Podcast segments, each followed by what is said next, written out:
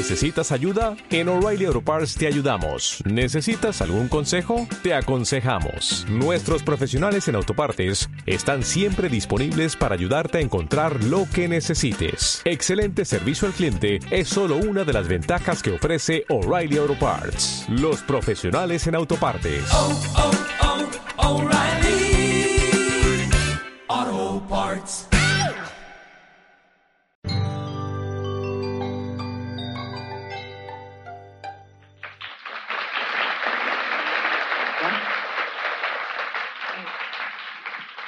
Hola a todos, para mí es un súper placer estar aquí en Medellín, que cada vez me parece una ciudad más encantadora y también es un placer estar aquí con estas mujeres tan tesas, como dicen ustedes. Eh, cada vez disfruto más estar, eh, es hablar con mujeres y me parece que tener un panel de solo mujeres es maravilloso y quisiera comenzar con una pregunta como ¿cuál fue el momento en el que ustedes adquirieron conciencia de género? El momento de eureka en donde dijeron soy mujer y esto es lo que implica. Bueno, para mí, um, yo creo que el momento donde todo giró, digamos, eh, fue estando en Canadá, en Vancouver. Eh, yo estaba dirigiendo un grupo, una organización que financia proyectos de investigación y decidimos empezar a mirar las estadísticas y los números de cuántas mujeres habían sido financiadas por esa organización, cuántos hombres, cuánto dinero recibían las mujeres, cuánto recibían los hombres. Y cuando, pues yo me imaginaba que iba a haber algunas diferencias en género, pero cuando llegaron los datos y cuando vimos las tablas, eso fue el momento revelador, el momento como, wow. Y no solamente revelador en el sentido de que esto está pasando y ya empecé a leer artículos y a mirar y es que no solo acá, es en otras partes. Fue totalmente para mí como abrir mis ojos a un mundo completamente nuevo y también esa sensación de que no me puedo quedar aquí sentada, ya, ya no, ya tengo que actuar con esto, no me puedo quedar con estos datos simplemente en las manos y no hacer nada, tengo que actuar. Entonces para mí fue... ¿Qué mostraban los datos? Los datos mostraban eh, no solamente que había mucho más, casi 80% de los hombres que habían sido financiados, comparado con 20% de mujeres, sino que además, por ejemplo, las mujeres, los hombres recibían financiaciones hasta de 10 millones, o en muchos casos 10 millones de dólares, las mujeres 4, 3, 2 millones de dólares. Entonces no era solamente la cantidad de hombres financiados que era más alta, sino el monto de financiación que era mayor. Y lo que fue también más preocupante, porque tratamos de ir atrás a ver de dónde viene este problema, y veíamos que había menos mujeres que aplicaban. Entonces también nos íbamos a, más atrás todavía. Hay menos profesoras universitarias que tienen los títulos y los créditos suficientes para aplicar a este tipo de becas. O sea que llegamos a la conclusión que era un problema ya de sistema, no solamente de esta agencia de financiación, sino un problema de sociedad y un problema del mundo académico y un problema realmente del mundo científico. O sea que fue realmente interesante. Eh, bueno, para mí, yo tuve como dos momentos de eureka. El segundo de más intensidad, como que ya me quitó el velo del todo. Pero el primero fue cuando yo estaba haciendo el doctorado, que durante el cual yo realmente, yo como Rosana, nunca sentí ningún tipo de discriminación. Para mí era súper normal ver mujeres eh, haciendo el doctorado, porque yo vengo del mundo de las ciencias biológicas y pues más del 50% somos mujeres en, en, ese, en esa área. Sin embargo, yo sí empecé a notar que en los cargos directivos del instituto de investigación donde yo estaba trabajando, había muy pocas mujeres. Y lo mismo pasaba con las investigadoras o investigadores principales de proyectos, había pocas mujeres. Entonces ahí fue como un primer cuestionamiento que surgió, pero como yo estaba en terminar la tesis, tengo que terminar el doctorado, como que me quedó eso ahí sonando. Y ya luego cuando regresé a Colombia y empecé a trabajar en la universidad, ahí ya fue cuando definitivamente se me cayó ese velo eh, y me di cuenta que en realidad había algo que estaba pasando, porque por ejemplo en esa universidad, en la universidad no hay ninguna mujer decana, eh, hay un porcentaje mucho menor de profesoras de planta frente a profesores hombres. Y ahí fue cuando yo ya no, no pude dejar de ver ese asunto y, y ya cuando uno lo empieza a ver, ya lo que también decía Catalina ahorita conversando es uno ya no puede quedarse sin hacer nada. Pues hay que hacer algo. Y el mío fue, no fue en la universidad ni en el doctorado, fue en la facultad, que estaban conmemorando el Día de la Mujer, mal llamado celebración, y el decano nos mandó llamar a las profesoras que viniéramos a la aula máxima, que nos iban a hacer algo. Entonces me llamaron como, venga, que no hay casi profesoras. Efectivamente, somos muy pocas en la facultad, pero yo fui pues porque me daba pesar del decano. Estaban todas las secretarias, otra profesora y yo entramos al aula máxima y hay un tipo al frente del auditorio y empieza a hacer chistes. Era un recreacionista. Y yo me aguanté dos minutos, unos chistes malísimos, y a los dos minutos me salí y me fui hecha una histérica a la decanatura a insultar al decano, a decirle, oiga, qué falta de respeto. Primero que todo, ¿usted entiende por qué estamos no celebrando, sino conmemorando este día? Eh, no me supo contestar. No sabía por qué. No, pues no sabía por qué era el 8 de marzo, no sabía por qué razón. Y yo decía, mire, usted es un tipo con doctorado, estamos en un espacio académico, yo esperaría que mis colegas hombres por lo menos supieran. Y dos, ¿por qué nos trae un recreacionista? Y afuera había unos mariachis esperando. Claro, estaba la mesa llena de tortas negras con rosas. Yo le dije, esto es un insulto. Pues, estamos mamadas de esto. Yo esperaría un auditorio lleno de hombres donde ustedes les estén hablando de por qué en esta facultad somos tan poquitas mujeres profesoras, por qué hay menos mujeres estudiantes, por qué en la carrera de la que usted salió, que es ingeniería de minas, hay no hay paridad de género en estudiantes, pero hay un porcentaje de mujeres del orden del 30%, y cuando salen de aquí, solo hay una mujer gerente de una empresa minera en Colombia, en ese momento. Hoy, hay, hoy tenemos a la directora de la Agencia Nacional de Minería, a la ministra, etcétera, pero en ese momento no había. Ese fue como mi momento de aquí pasa algo. Y eso se fue escalando con el tiempo. Claro, ustedes ya, ya dan unas puntadas del sexismo que hay, pues en la ciencia, obviamente no solamente en la ciencia, pero para que nos eh, concentremos en, en, el tema de esta charla. Y yo quisiera que hiciéramos como un pequeño diagnóstico de en qué se revela esas barreras o ese, o ese sexismo. Eh, Rosana, tú has hablado mucho de lo que llaman en inglés el leaky pipeline, ¿por qué no nos explicas cómo es eso? Y arrancamos por ahí. Sí, ese, ese es un fenómeno que mm, eh, se traduce como la, la, tubería con fugas, ¿cierto?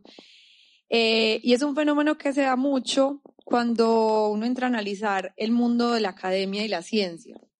Entonces, por ejemplo, en el caso de las ciencias naturales, es del mundo del que, del que yo vengo, en los pregrados siempre las mujeres somos más del 50%, somos 53, 50 y hasta 58%. Pero luego si uno empieza a ver el nivel de maestría, de doctorado, uno ve que ese número de mujeres va disminuyendo. Claro, uno puede pensar, pues no todas las mujeres quieren ser científicas o quieren seguir la carrera académica. Sí, está bien.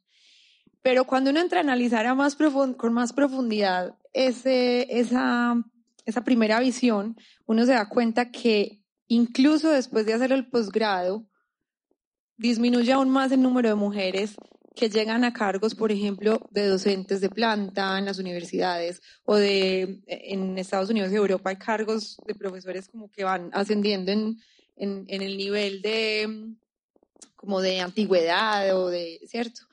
Y son menos mujeres. Y también cada vez hay menos mujeres, si uno sigue subiendo como en la escala jerárquica, por así decirlo, eh, ocupando cargos directivos en el mundo de la academia y de la ciencia.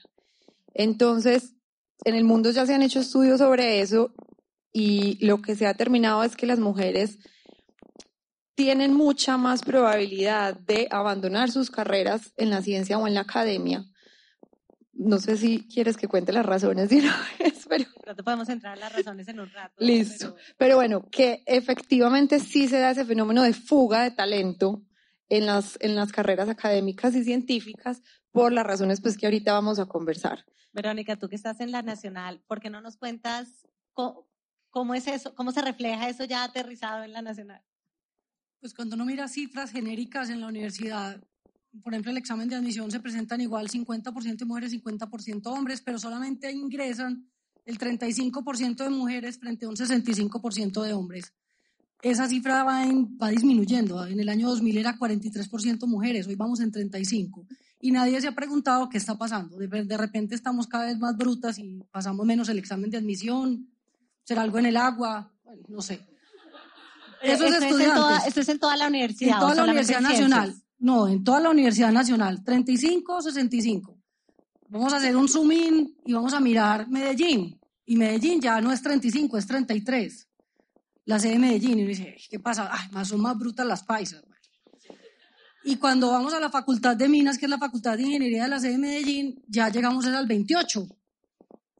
O sea que además las que quieren estudiar ingeniería son más brutas todavía, pues, o, o muy inteligentes las que sí pasan. Me dijeron que no manoteara, pero eh, son, son más inteligentes las poquitas que pasan y algo hay ahí. Y esos estudiantes, y eso empeora en posgrados. Cuando uno mira profesoras, en la universidad más o menos el 30% de, las, de los profesores son mujeres, 70% son hombres, somos más o menos 3.000 en toda la Universidad Nacional. Otra vez, vuelve a Medellín y baja el número, baja el porcentaje, y cuando llegamos a la facultad solamente somos el 20%, contando todas, incluyendo las que trabajan por cátedra. Y si uno solamente mira lo de tiempo completo y dedicación exclusiva, solo somos el 18%, y se jubilaron dos este año, pues el año pasado, entonces empeoramos. Y en esa carrera profesional de la que habla Rosana es igual. Yo miré las cifras en la facultad solamente y es por cada tres profesoras asociadas hay una profesora titular. Y por cada cinco, es al revés, perdón, por cada tres asociados hay un titular, por cada cinco asociadas hay una titular. O sea, somos poquitas, pero la relación de ascenso se empeora cuando uno los, los compara con los niveles que tenemos nosotros como las jerarquías de profesores. Entonces es, es efectivamente, en algún momento nos vamos quedando. Es una selección natural ahí muy anormal que nos va dejando tiradas en el camino. Sí, y, y si miramos las mujeres que decidimos no quedarnos en ese mundo académico porque nos empanica esa, eh, eso que hay en el agua del mundo académico y ese riesgo de no llegar a la cátedra o al puesto o a la decanatura y nos vamos a otros en el sector privado o en el sector eh, sin ánimo de lucro público, tenemos exactamente el mismo fenómeno. Tenemos más o menos 18% de mujeres que están dirigiendo en estos momentos en los Estados Unidos, por ejemplo, compañías de biotecnología que sea de genética, genómica, de cualquier campo. Más o menos un 15% de mujeres que están en juntas directivas de estas compañías. O sea, no accedemos a los puestos altos. En el caso mío, en Canadá, un país de avanzada, que supuestamente es ejemplo para el mundo en lo que es equidad de género, que tienen políticas que están avanzando. Teníamos en el centro como el mío, donde yo trabajaba, eran siete centros a través de Canadá, de los cuales solamente una era mujer presidenta en Toronto y una era mujer vicepresidenta científica, que era yo, colombiana, en Vancouver. Sea que realmente, y el resto, y nos vanagloriábamos además, dábamos los porcentajes y decíamos 70% de mujeres. 70% de mujeres sí, pero ¿dónde están esas mujeres? En los puestos más bajos de la compañía. A la dirección no accedíamos casi ninguna de las mujeres. Entonces, un verdadero reto. Yo ahí voy a complementar con una cosita relacionada con ya no el mundo académico, sino, que si- sino el mundo, por ejemplo, de las empresas, de los emprendimientos o de las empresas de ciencia. Eh, leí un dato que me impresionó mucho y es de un estudio de MIT que salió creo que en el 2015 eh, y decía que en las juntas asesoras científicas de todas estas empresas de ciencia que han fundado los profesores de MIT, de Harvard, etcétera, solo el 10% son mujeres. Y hicieron una encuesta eh, de, a las mujeres, pues de por qué ellas no están en esas juntas. ¿Y saben cuál fue la respuesta mayoritaria? Porque no las invitan. Muy. Bueno, eh, antes de que nos deprimamos por completo, me encanta, me encantaría como que tratáramos de explorar por qué sucede eso, qué, qué es lo que pasa, porque supongo que no es solamente como que los tipos son malos y nos bloquean, o sea, qué, qué es lo que hay detrás de esta, de esta situación. Verónica, ¿qué, qué- cómo, ¿cómo lo entiendes tú, por ejemplo, en, en, en la universidad o en general? Yo ¿Por creo qué? que es un tema de los hombres. Yo creo que tenemos que entender primero qué piensan los hombres. Porque la mayoría ya tienen una cosa que se llama fatiga de género y piensan que las mujeres ya alcanzamos todos los derechos a los que habíamos aspirado. Ya tenemos el voto, somos dueñas de nuestro patrimonio, decidimos si tenemos o no tenemos hijos y ahorita podemos hablar del tema de los anticonceptivos. Eh, o sea, hemos ganado una cantidad de luchas a lo largo de la historia por oleadas. O sea, hay una inequidad, hay un problema como la Revolución Francesa. No tenemos pan, nos tratan mal, estos, estos nobles, las que estaban en primera línea eran las mujeres, después las mataron, los derechos, la Declaración Universal de los Derechos del hombre y no incluye a las mujeres. Y por oleadas hemos ido, cada que sucede una inequidad o algo que está mal en el mundo, ahí estamos las mujeres, siempre defendiendo causas. Las antiesclavistas eran muchas mujeres las que protegían esclavos, luego vinieron las sufragistas, pues hemos como por oleadas hecho cosas. En la universidad, ese tema de que ya el examen de admisión es el mismo para todos, esto es igualitario, los, los salarios son iguales, o las condiciones para adquirir puntos, por ejemplo, salariales en la universidad son las mismas, pero ya hay análisis que dicen que las mujeres ganamos menos, que no nos dan la misma cantidad de puntos. O sea, si una profesora somete un artículo que publicó en Science y un colega hombre también somete él solo como autor un artículo en Science, a él le dan más puntos que a la mujer aunque las reglas supuestamente son iguales y ya lo están analizando en el comité de puntaje de la universidad, por ejemplo. Entonces hay algo estructural. Y los hombres piensan, con el tema este de la fatiga de género, que no, que ya tenemos los derechos, que, que es la joda de nosotras, que por qué estamos quejándonos todo el tiempo, que ustedes sí ponen problema. Y es que realmente piensan que estamos más arriba de la escalera de lo que realmente estamos. Y solo cuando uno los empieza a hacer notar en el lenguaje, cuando dicen, eh, venga, que la niña nos traiga café, esa infantilización de la mujer. No, esta niña que trabaja contigo. O sea, yo nunca hablo de los estudiantes, de mis colegas como los niños. Traiga a los niños esos del grupo de investigación suyo que se ganaron el premio. Pues, o traiga a los niños, yo les doy una felicitación y me tomo la foto de rigor. No. O sea, las mujeres no hablamos del niño. Muy pocas mujeres hablan de los niños. Pero todo el mundo habla de la niña y cuando uno se lo reclama, se ofenden. No, pero es que es una forma cariñosa, ¿no? Yo no lo estoy haciendo de manera ofensiva.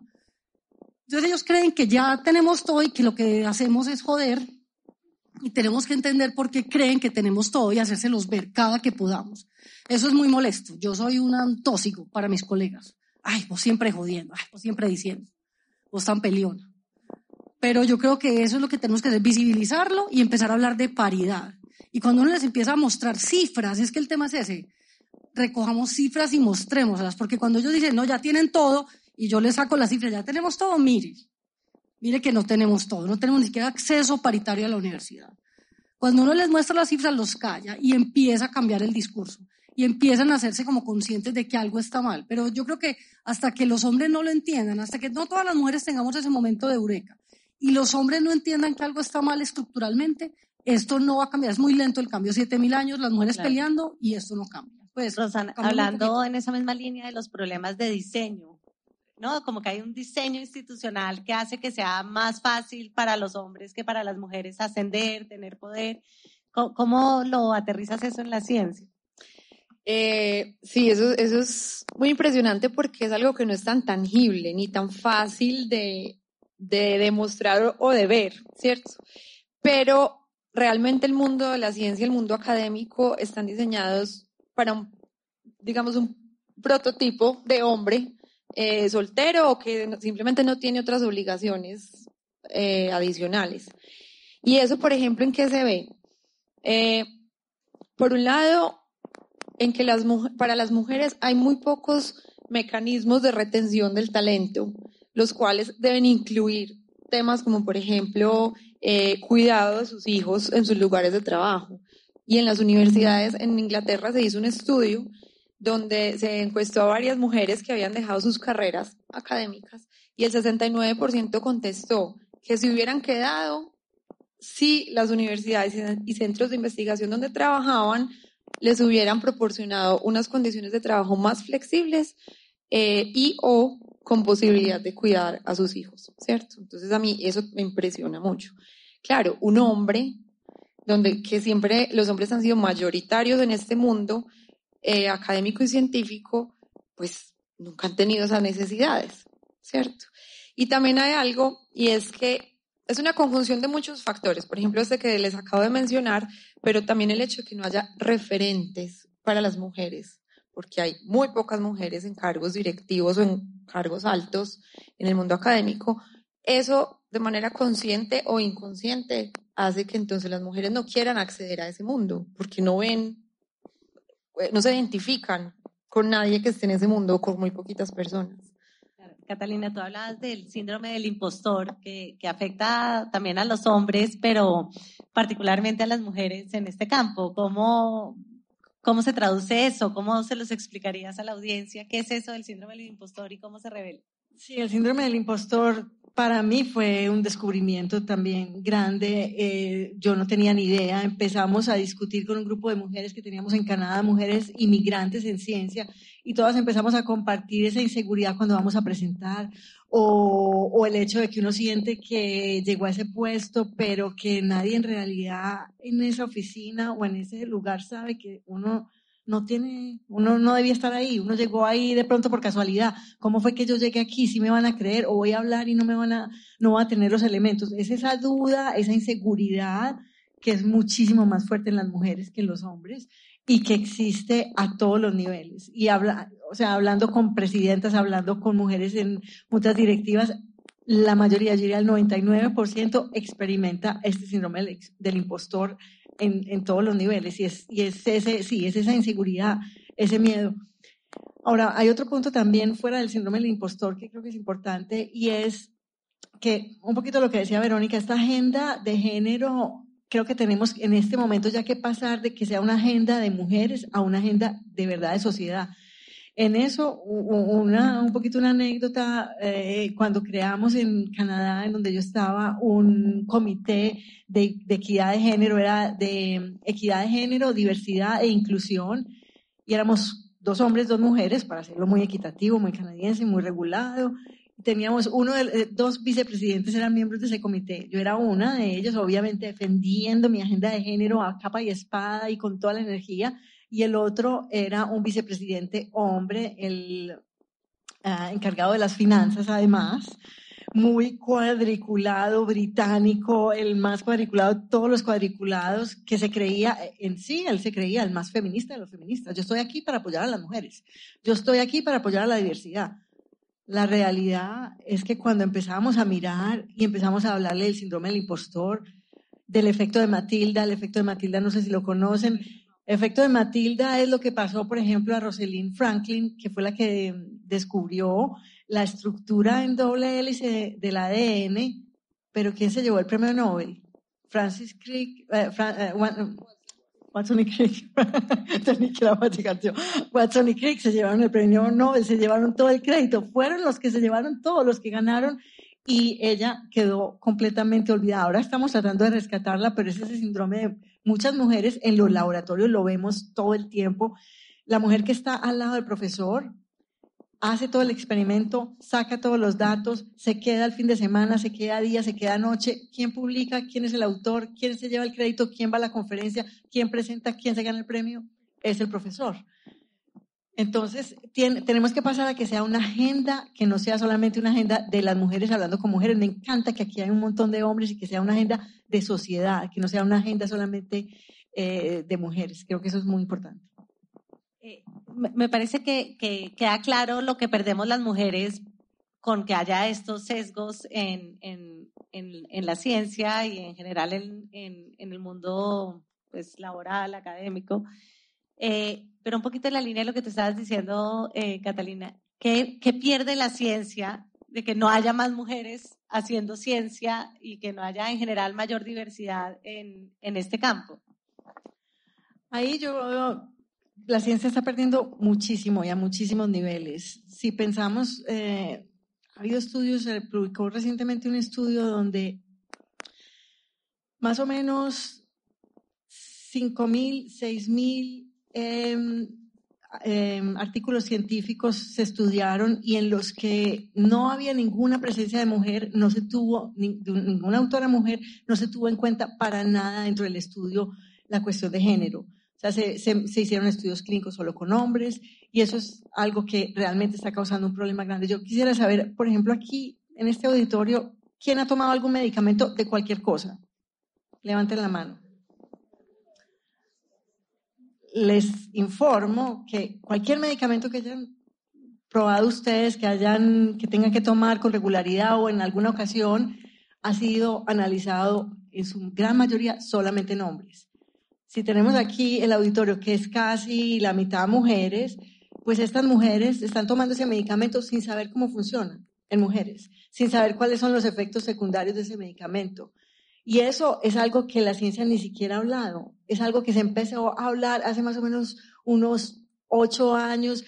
Ni yo trabajando en una compañía farmacéutica, que trabajé tres años en los Estados Unidos en una farmacéutica, ni siquiera estando en una farmacéutica haciendo ensayos clínicos, yo era consciente en ese momento que los ensayos clínicos eran hechos todos en 80% en hombres. En enfermedades cardiovasculares, muchísimo más.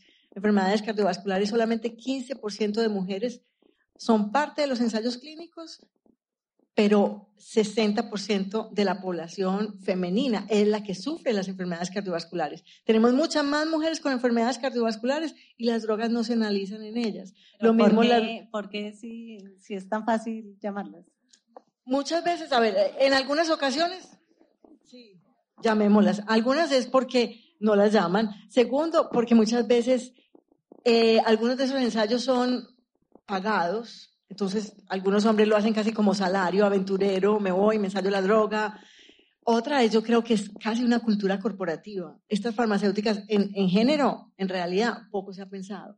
Entonces hay y un desconocimiento completo, un desconocimiento que llegan los voluntarios, yo, y se usan pero no, no, no hay una, una, pues, una agenda de género ni una conciencia. Rosana, por favor, cuéntanos la historia del óvulo y el espermatozoide, porque yo realmente quedaba en shock después de oír esto, entonces, pues prepárense. Bueno, yo tengo que darle el crédito de esta historia a Juliana Restrepo, eh, la directora de contenidos de aquí del Parque Explora. Pero es una historia muy impresionante que a todos nos han contado desde que somos chiquitos. Eh, no sé si les suena familiar la historia de que el espermatozoide llega corriendo y el espermatozoide más fuerte es el que fecunda el óvulo y el óvulo está ahí parchado esperando a que llegue el espermatozoide a fecundarlo. ¿Cierto? A todos nos contaron esa historia, sí. Que son cientos de espermatozoides y que son, compiten exacto, y van a ganar. Exacto, y van compitiendo y el más fuerte y el más rápido es el que llega al óvulo. Pues resulta que esa historia es mentira.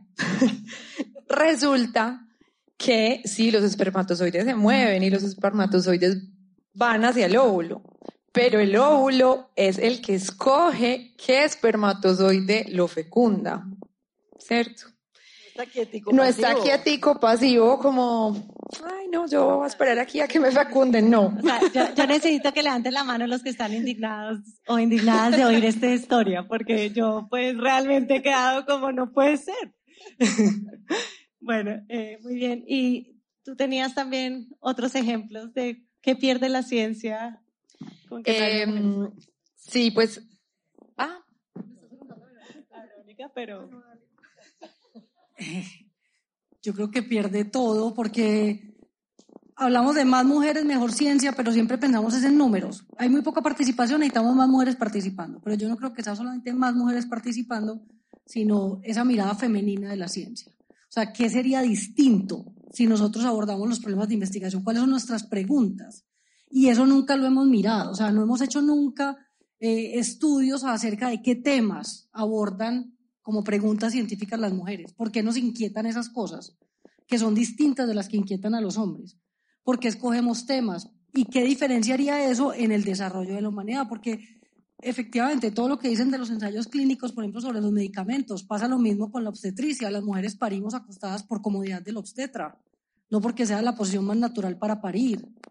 Y así con una cantidad de cosas que nos las han impuesto los hombres. El tema de los anticonceptivos. ¿Por qué somos las mujeres las que nos preocupamos por la anticoncepción?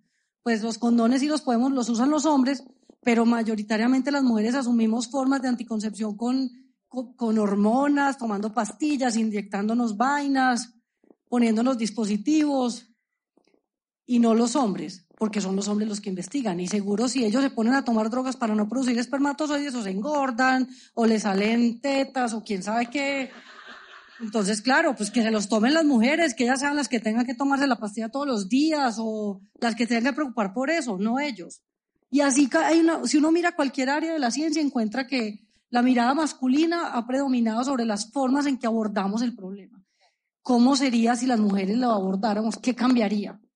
¿Cómo miraríamos los problemas sociales o los problemas de la ingeniería? ¿En qué nos meteríamos? No sabemos. Yo creo que hay como una pregunta más filosófica en, en esto y es qué tanto, qué tanto es el género o qué tanto pesa el género en lo que uno hace.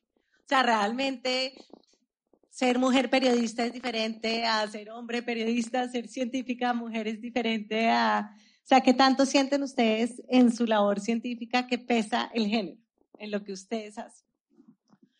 A ver, yo creo que pues la investigación, el ADN, como yo miro el ADN, como yo miro el genoma, no cambia. Pero la aproximación que yo tengo al mundo científico y a la sociedad cambia completamente. Y eso hace que mi mirada científica, mi publicación, mi trabajo científico sea completamente diferente y que yo tenga un ángulo diferente en eso. De hecho, pues una de las cosas que agencias de financiación han hecho, como la Comisión Europea, desde hace más o menos cinco años empezó muy activamente a incluir oficialmente mujeres en los paneles. Tenían que incluir mujeres en todos los paneles y tener esa mirada de la mujer para evaluar la ciencia, que no solamente sean los hombres los que evalúen la calidad de la buena ciencia. Esta es buena ciencia, esta es mala ciencia, yo tengo el saber, yo puedo decirlo que sean mujeres, que sean mujeres las que estén liderando los estudios y que sean mujeres también el, el tema de estudio. O, o- otro, un poquito, de- no, no totalmente respondiendo a eso, pero otro, otro punto que fue muy interesante fue en los países escandinavos pensaron que dentro de ese mundo de la equidad tenían que, una de las cosas importantes era la cuestión de la licencia de maternidad y licencia de paternidad. No podemos dar seis, tres meses, cuatro meses, seis meses a la mujer y no darle ninguno, porque obviamente queremos que los hombres se ocupen de los niños, queremos que estén en la casa, vamos a dar igual licencia de maternidad, hombres y mujeres, seis meses, seis meses, y pues como hacen en los países escandinavos, se puso una política, se puso una ley y se dieron los tiempos de, de maternidad. Luego hicieron un análisis que publicaron en el Lancet, que es una revista científica, y adivinen qué, súper interesante, mientras la licencia de maternidad, las mamás cuidando los bebés, la, la carrera académica se retrasó, no publicaron, les costó dificultad volver a encontrar o- o volverse a ubicar, mientras en esos seis meses los hombres se dedicaron a escribir, sacaron libros, sacaron publicaciones, fueron mucho más productivos que las mujeres, usaron muy bien su tiempo, pero eso sí, no cuidaron los bebés. Entonces, un año sabático pagado, perfecto. Y bueno, entonces creo que sí hay una mirada muy diferente a la ciencia. No es, no es la ciencia en sí, es nuestra mirada social nuestra sensibilidad. Claro. Rosana, ¿tú, tú qué, qué crees que has hecho como científica que, que es porque eres mujer y no simplemente hubieras hecho si fueras hombre? Ay, no, ahí sí me, me, me corchas un poquito porque llevo algunos años sin hacer ciencia. Pero yo quisiera responder esa pregunta más desde, el, desde, desde el, el rol o los roles de liderazgo que he ejercido en el mundo académico y, y de la educación. Y es, em, pues que efectivamente yo pienso que las mujeres lideramos de una manera muy diferente a, a la manera en la que lideran los hombres.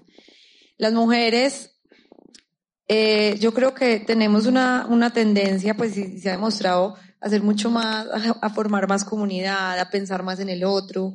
De hecho, hubo un estudio también muy interesante que, que mostró que los equipos de trabajo donde hay mujeres funcionan mejor porque las mujeres somos más intuitivas y somos capaces de leer la mente de los otros, pero no es que estemos leyendo la mente, sino que percibimos el lenguaje no, verma- no verbal diferente. Eh, y yo creo que todo eso yo sí lo, lo tengo en, como en los roles de liderazgo que, que he tenido. Em, y yo quiero agregar algo que me quedé con ganas de decir. Eh, y es que se está perdiendo la ciencia mm, por haber pocas mujeres o porque no hay tantas mujeres. Y es algo muy bonito que existe en la naturaleza y es, son las propiedades emergentes que genera la diversidad. Yo hablo de la naturaleza, pero la diversidad está en muchas partes. Yo hablo de la biodiversidad. Entonces, por ejemplo, los ecosistemas más biodiversos son los que son más resilientes, son los que, digamos, producen mayor cantidad de propiedades nuevas que antes no existían. Lo mismo pienso yo que pasa en la ciencia. Mientras más mujeres más diversidad en los equipos. Y ya pues podríamos irnos también por todo el tema de género, LGTBI, pues todo eso.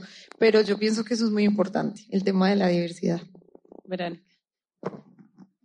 ¿Qué, qué tanto de género eres tú? Eh, lo que pasa es que yo hago modelación espacial distribuida y eso de pensar la erosión desde el género es bastante difícil, lo de las inundaciones o los deslizamientos, por ejemplo. Y yo soy, yo tengo un humor negro muy horrible y pienso como que esos son los mecanismos que tiene el planeta para acabar con la sobrepoblación. Entonces, mi mirada yo creo que no es tanto de género, no es tan generosa. es, es bastante mala. Pero creo que más que en la investigación, más que en lo que yo investigo, eh, en los temas que me gustan, tiene que ver más es como la forma en que abordamos el trabajo, no tanto el problema de investigación. Aunque yo creo que eso tiene miradas. Y lo hago ahorita, por ejemplo, cuando que estoy de decana, es en mi propuesta a la decanatura, yo pensaba como que había que hacer cosas por el bienestar de la comunidad. Ese tema del cuidado. Y yo no soy la mejor cuidadora, pues, pero pensar en que a mí me parecía indignante ver a los estudiantes durmiendo en los corredores de los edificios. Yo, ay, no, qué depresión. Que tengan unos sitios, unas hamacas, unos cojines para dormir. Que los profesores tengan un sofá decente para tomarse un café, pues un buen café. Entonces, como empezar a abordar esos problemas que aparentemente no tienen ningún efecto, pero que cambian completamente la forma en que vivimos la facultad y en que, creamos espacios que yo los llamo espacios lúdico-políticos. Y es donde más creativos somos donde tomándonos un café y conversando, más que en la oficina ahí con el estudiante, venga, conversemos. Entonces, esa mirada yo creo que sí tiene que ver con el género, pues como con la forma en que nosotros creemos que tenemos que hacer las cosas para, para impactar a más gente y pensar más en el otro, pues como en qué efectos tiene lo, lo que yo voy a hacer sobre la comunidad universitaria, por ejemplo, en el caso mío. Y para llegar como a la última parte de esta conversación, antes de darle la palabra a la audiencia, ¿Qué cosas creen que se podían mejorar? ¿Qué cosas prácticas se podían hacer para que haya más mujeres en la ciencia, para que las mujeres tengan más eh, posibilidad de desarrollar su potencial científico? ¿Qué, ¿Qué se podría cambiar? Sí, yo creo que la primera cosa que tenemos que hacer, la esencial, es colectar datos. Pienso que aquí tengo este artículo que se publicó en el año 2018 es el único que conocemos nosotros, no que conocemos más realmente publicado oficial con datos sobre cuántas mujeres hacen doctorado, cómo son las diferencias en los puestos, cuántas acceden a puestos más altos, a formaciones más altas, a cuál es la diferencia de salarios de hombres y mujeres.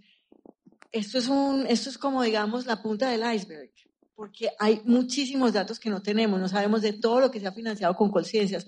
Si pienso, por ejemplo, en Ruta N, yo acabo de llegar hace cuatro meses y estamos apenas empezando a mirar, a ver cuánta gente ha recibido nuestro apoyo, cuántos emprendedores, emprendedoras, cuántos eh, profesores de universidad, mirar todos esos datos si no tenemos esa línea de base, va a ser muy difícil decir, estas son las políticas que necesitamos, este es el cambio que necesitamos. Necesitamos realmente tener, primero que todo, los datos. Y segundo, a partir de esos datos y lo que sea la realidad, que veamos cuando ya abramos y tengamos esos datos, cuáles son las políticas reales que podemos empezar a implementar.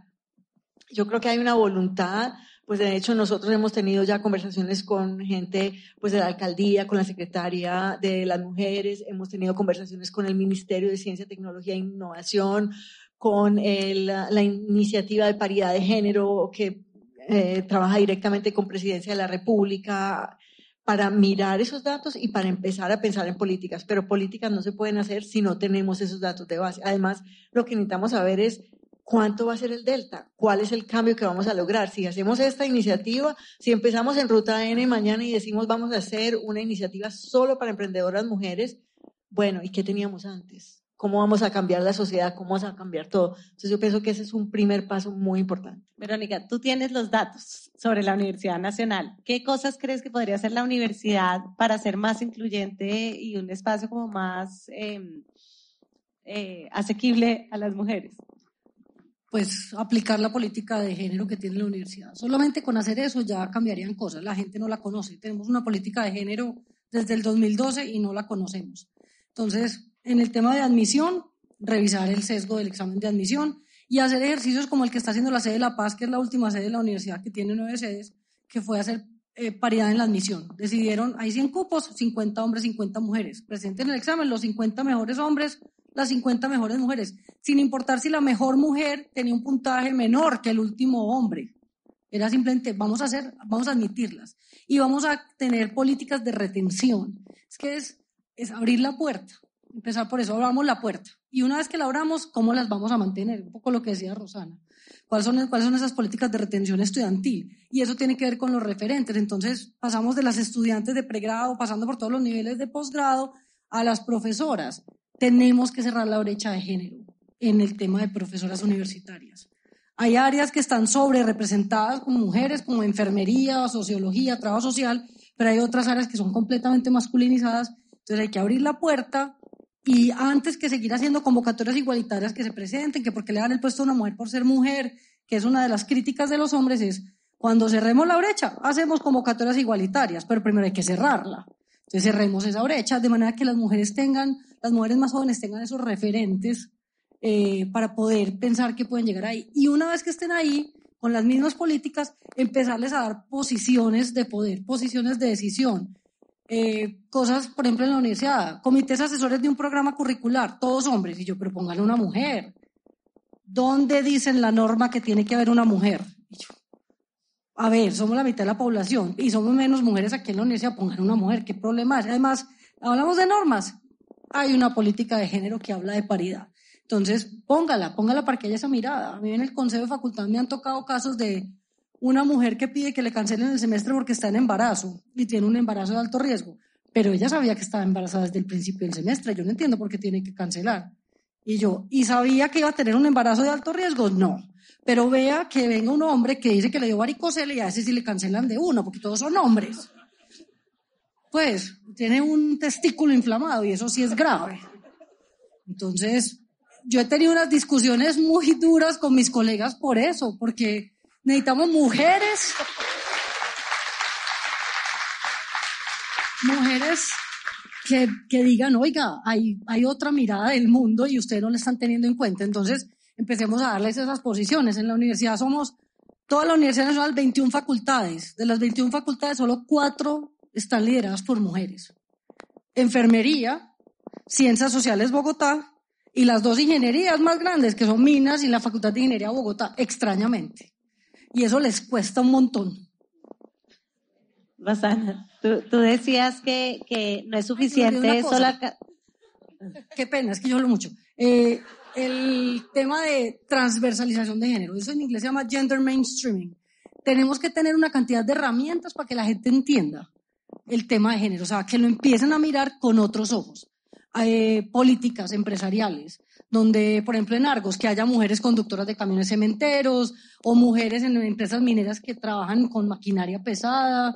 Y eso tiene que ser políticas de, no de un momento instantáneo donde hay una gente que le duele el género, sino políticas continuas, que realmente permitan que todo el mundo entienda que hay que mirar los ojos con ojos de enfoque de género y ojalá interseccional.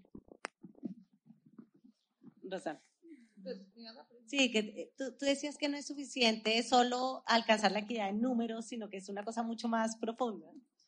Sí, o sea, alcanzar la paridad en número de mujeres y número de hombres es fundamental. O sea, es necesario y lo tenemos que hacer sí o sí, ¿cierto?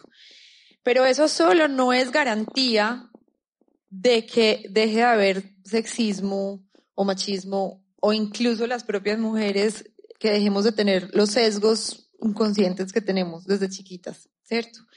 Entonces es súper importante, pues, todo lo que ya dijeron Catalina y Verónica, o sea, que haya políticas, eh, que haya mecanismos de retención. Por ejemplo, es muy importante que eh, haya mecanismos para hacer que las mujeres regresen cuando hacen un parón en su, en su carrera académica y científica. Eh, eso no existe en este momento, no hay mecanismos para que ellas puedan regresar y digamos, superar de alguna manera ese retraso en, en, la, en la, carrera que tuvieron.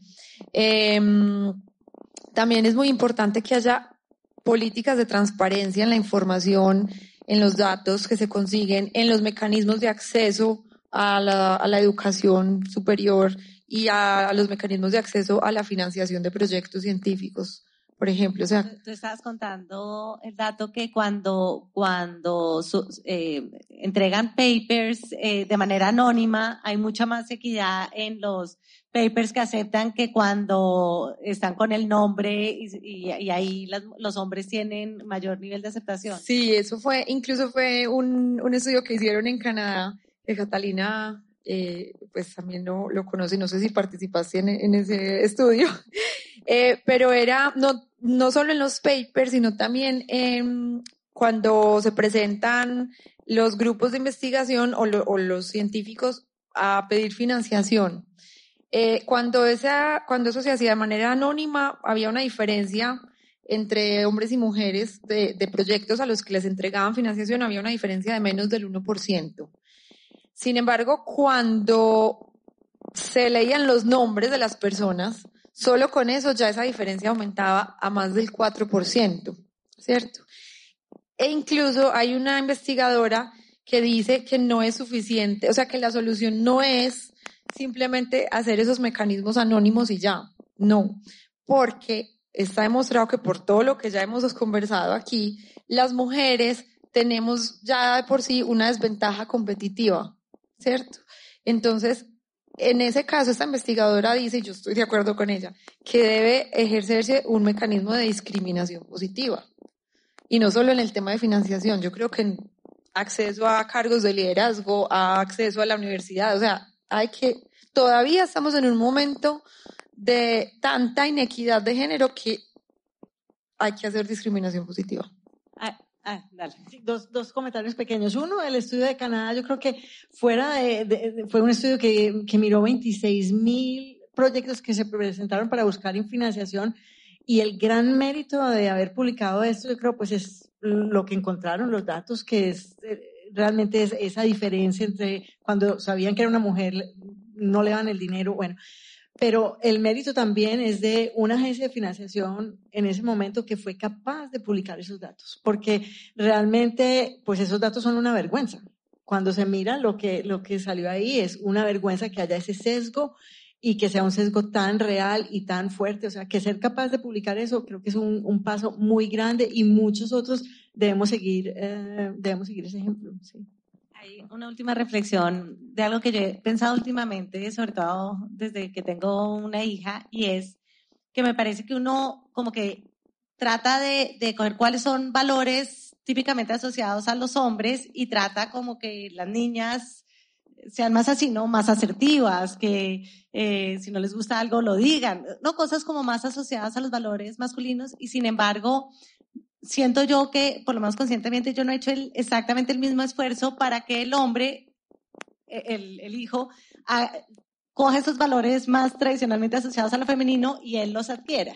Yo no sé si a veces ustedes sienten que toda esta discusión sobre equidad de género es como las mujeres podemos ser más como los hombres, ¿no? Aprender a pedir eh, mejor salario, cosas que pues obviamente que son importantes, pero que no hay como la misma conciencia de cómo hace uno que los hombres adquieran muchos más valores femeninos o tradicionalmente femeninos. No sé qué opinan de eso.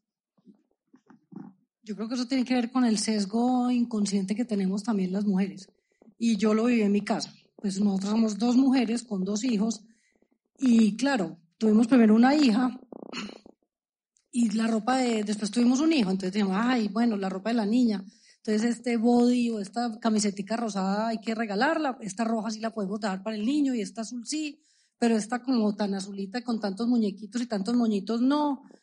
Y alguna vez, haciendo una de esas batidas del closet de los niños, ya los niños más grandes, 6, 4 años, eh, estábamos sacando la ropa y entonces, no, pues esta, este suéter de florecitas, pues hay que regalarlo porque el niño que se va a poner el suéter de florecitas de Raquel.